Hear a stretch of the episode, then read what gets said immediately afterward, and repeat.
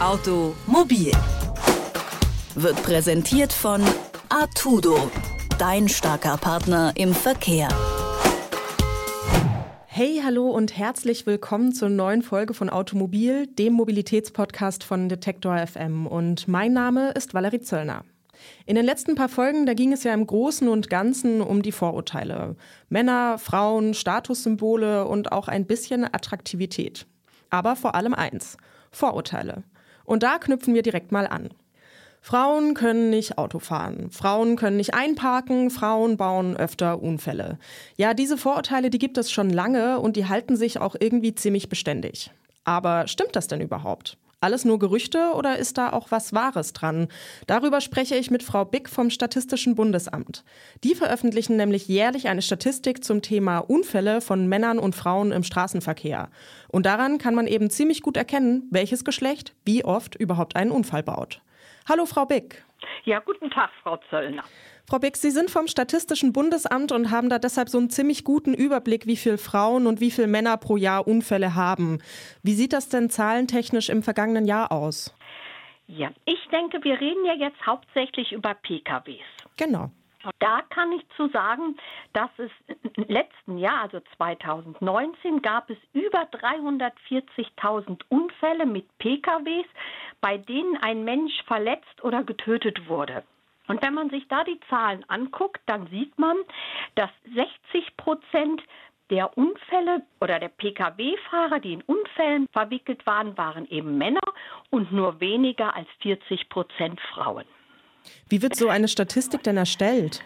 Wenn in Deutschland ein Unfall passiert, an den ein Mensch oder getötet wird, dann kommt ja immer die Polizei zum Unfallort. Dabei geht es um die Beweissicherung. Es geht um Rechtsfragen, weil ja hinterher dann auch ein Prozess geführt wird. Und was mhm. macht die Polizei da? Das erstmal, sie redet mit Zeugen. Das Zweite ist aber, sie nimmt eine sogenannte Unfallanzeige auf. Das ist ein standardisierter Fragebogen, wo Angaben zum Unfall erfasst werden. Also in welche Stadt ist es, welche Uhrzeit ist es? Ist es war es hell, war es dunkel, gab es eine Ampel, war der Fahrer alkoholisiert, aber auch war, war der Fahrer der ein Frau, ein Mann und wie alt. Vieles weitere mehr gibt, ist noch in diesem Fragebogen. Und dieser standardisierte Fragebogen, den übermittelt die Polizei, das ist gesetzlich so vorgeschrieben, den statistischen Ämtern. Und daraus machen wir unsere Statistik. Wissen Sie auch, wie groß dann die jeweiligen Unfälle sind? Also unterscheidet sich das nochmal sagen wir mal, Auffahrunfälle und richtig große Unfälle? Ja, es, was wir wissen, ist natürlich, wie viele Konfliktparteien gab es beim Unfall, wie viele Menschen wurden verletzt, wie viele wurden getötet, waren die Verletzten leicht oder schwer Verletzte. Also wir haben sehr detaillierte Informationen zu dem Unfall. Jetzt geht es, denke ich, die zielen eher so darauf ab, ähm, ja, ob Unfälle bei, von Frauen und Männern eine unterschiedliche Unfallschwere haben.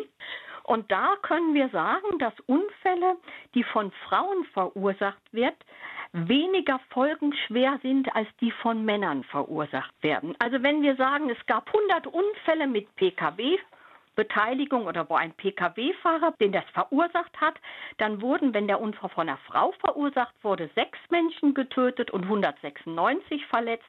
Bei Männern waren es elf Getötete und äh, über 200 Schwerverletzte. Sie haben jetzt gerade schon so ein bisschen gesagt, okay, dass Männer quasi schwerere Unfälle bauen als, als Frauen und auch, dass da Frauen deutlich weniger Unfälle bauen als Männer. Woran könnte das denn liegen, dass Frauen weniger Unfälle bauen als Männer? Da liegen jetzt der Statistik leider keine eindeutigen Zahlen vor. Aber was man im Hintergrund behalten muss, wir wissen nicht, ob Männer nicht einfach deshalb mehr Unfälle verursachen, weil auch heute Männer noch viel mehr mit dem Auto unterwegs sind als Frauen. Sprich, dass man sagt, die bauen mehr Unfälle, weil sie fahren auch mehr. Und diese Fahrleistung, die fehlt uns. Der zweite Punkt, wo wir es uns vorstellen, ist, dass auch wofür nutzen, dass auch immer noch die Pkw-Nutzung von Männern und Frauen unterschiedlich ist. Also Frauen sind sehr, sehr viel, fahren ihre Kinder zur Schule, in den Kindergarten, zur Freundin, zum Fußball, zum Geigenunterricht. Und das ist eher wohnortnah und eher innenstadtnah. Und Unfälle in der Stadt weil die Geschwindigkeit niedriger ist, haben immer viel geringere Unfallfolgen. Und da sehen wir im Grunde auch noch so, ich sag mal, dass so das Rollenverständnis oder wie Männer und Frauen in Deutschland reden, auch Auswirkungen aufs Unfallgeschehen hat. Noch eine Anmerkung, diese Zahlen haben sich immer bezogen auf Unfälle mit Personenschaden. Das hat damit zu tun, dass für kleinere Unfälle die Polizei A, entweder gar nicht kommt und wenn sie am Unfallort ist, guckt sie gar nicht, ob es Männer oder Frauen waren, weil bei kleinen Unfällen in der Regel keinen Prozess gibt. Das heißt, da ist das gar nicht nötig, so genau den Unfall zu erfassen. Und deshalb glauben wir, aber auch das kann ich leider nicht beweisen, dass Frauen wahrscheinlich, weil sie mehr in der Innenstadt sind, mehr kleinere Unfälle oder genauso viel machen wie Männer weil sie in der Stadt sind, aber dass wir da die Unterscheidung Männer und Frauen nicht so genau wissen. Ja, Frauen, Männer, Unfälle und vor allem die Vorurteile. Wie das schwarz auf weiß aussieht, darüber habe ich mit Frau Bick vom Statistischen Bundesamt gesprochen. Vielen Dank für das Gespräch. Vielen Dank, Frau Zöllner. Ich bedanke mich für das Gespräch. Tja, Gerüchte und Vorurteile. Oft halten die sich ziemlich beständig, aber woher kommen die denn eigentlich? Nochmal zur Erinnerung. Ja, das wüsste ich auch gern, woher diese Vorurteile kommen. Ja, hier könnte man wieder auf die historische Komponente schauen. Also seit Beginn des Automobils gab es ja immer wieder einige Frauen, die herausstachen und Autos fuhren, aber das waren eben nicht in der Masse gesehen wenige und nur sehr privilegierte Frauen.